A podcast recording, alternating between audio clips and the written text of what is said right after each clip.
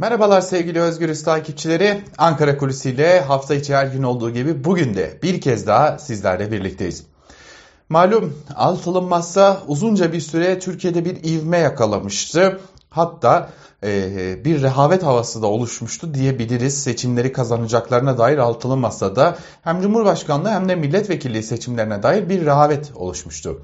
Lakin son günlerde ilginç bir tartışma söz konusu.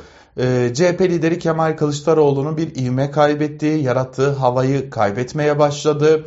Özellikle türban çıkışı ve sansür yasasının görüşüldüğü günlerde Amerika Birleşik Devletleri'nde olması ciddi eleştiri konusu haline gelmişti ve Kılıçdaroğlu için artık adaylık şansı var mı yok mu tartışmaları yapılmaya başlanmıştı. Ama bugün Ankara kulisinde size Cumhuriyet Halk Partisi'nden bazı isimlerin konuştuğu önemli bir bilgiyi aktaracağız. Kaldı ki bu bilgiye dair İyi Parti'den de bazı e, tartışmalı diyebileceğimiz ifadeler var. E, bu tartışmalı ifadeler elbette ki İyi Parti'nin de gösterdiği tepkiden kaynaklı. Malum e, adaylar arasında farklı isimlerin ismi geçiyor. E, örneğin CHP lideri Kemal Kılıçdaroğlu, e, Ankara Büyükşehir Belediyesi Başkanı Mansur Yavaş ve İstanbul Büyükşehir Belediyesi Başkanı Ekrem İmamoğlu gibi isimlerde adaylık tartışmasında konuşulan isimler. Ve son dönemde özellikle Mansur Yavaş'ın adı, Ankara Büyükşehir Belediyesi Başkanı Mansur Yavaş'ın adı ciddi bir şekilde ön plana çıkmış durumda. CHP Genel Merkezi'nde ee, ne Mansur Yavaş için, ne Ekrem İmamoğlu için, ne de CHP lideri Kemal Kılıçdaroğlu için herhangi bir e, tabiri caizse açıklama yapılmıyor, yapılmaktan da kaçınılıyor.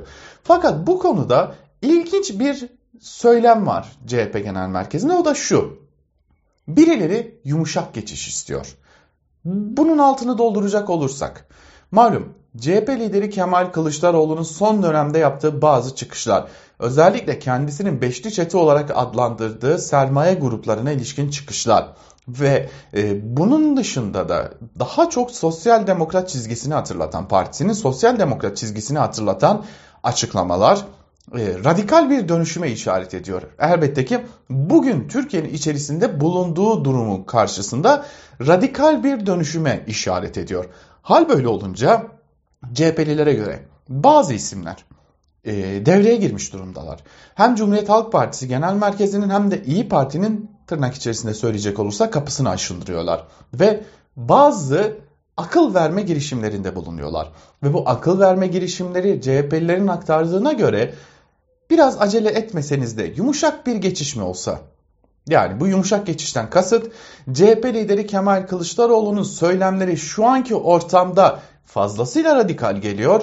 Bu nedenle de bu adaylık tartışmasından vazgeçip başka bir isim üzerinde mi yoğunlaşsanız diye bazı telkinde bulunma girişimleri olduğunu belirtiyor CHP'liler. İyi Partililer de kendilerine gelen ya da kendileriyle görüşmek isteyen bazı isimlerin yumuşak geçiş tırnak içerisinde yumuşak geçiş telkininde bulunduklarını iddia ediyor yine. Ve her iki partinin kurmayları da artık birileri dışarıdan siyasi partilere aday dayatma girişiminden vazgeçmeli noktasında birleşiyor. Tabi her iki partinin temsilcileri de şunu aktarıyorlar. Elbette ki Türkiye'deki düşüncesini dile getiren gazeteciler, köşe yazarları, e, siyaset bilimcileri kastetmiyoruz. Ama kendilerini belli bir konumda gören veya belli bir konumda gösterenler Türkiye'de siyasi partilere özellikle de muhalefete aday dayatma girişiminden vazgeçmeli. Çünkü en nihayetinde bu adayın belirlenmesinde altılı masa karar verici unsur olacak diyorlar. Bu yumuşak geçişten kasıt ne diye sorduğumuzda az önce aktardıklarımızı söylüyor her iki partide. Özellikle CHP'liler. Radikal söylemler çok yoğun. Bu radikal söylemler yerine halkı da ürkütmeyecek. Özellikle bunu söyleyelim bürokrasiyi ürkütmeyecek. Bazı sözler üreten isimlerin adaylığı düşünülebilir mi telkini üzerinden e, iki partinin de kapısı çalınmış gibi görünüyor. Neden bürokrasi? Bürokrasiye ilgi dair de ilginç bir bilgiyi paylaşmakta fayda var.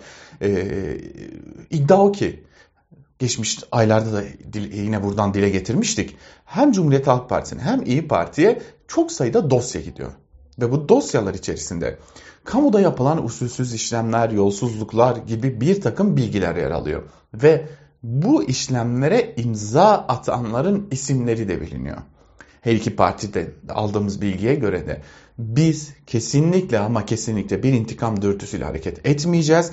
Lakin hukuk, yargı bağımsızlaştığı andan itibaren bu dosyaların tamamı mahkemelere, savcılara intikal ettirilecek ve burada varsa bir usulsüzlük, varsa bir yolsuzluk, varsa bir kanunsuz emir ve uygulanması bunun üzerine gidilecek diyorlar. İşte bu nedenle bu söylemin kamuoyuna çok yansıtılmamasını ve bunun bir süre tırnak içerisinde ertelenmesini isteyenler de bulunuyor. E, altılı Masa'nın iki önemli partisinden. İki parti de bu konuda kapılarını kapatsa da önümüzdeki günlerin önemli tartışma konularından biri bu yumuşak geçiş konusu olacak. Onun da şimdiden ilk olarak belki de Özgürüz Radyo'da duyacaksınız. Altını çizmiş olalım. Ankara Kulisi'nden bugünlük bu kadar.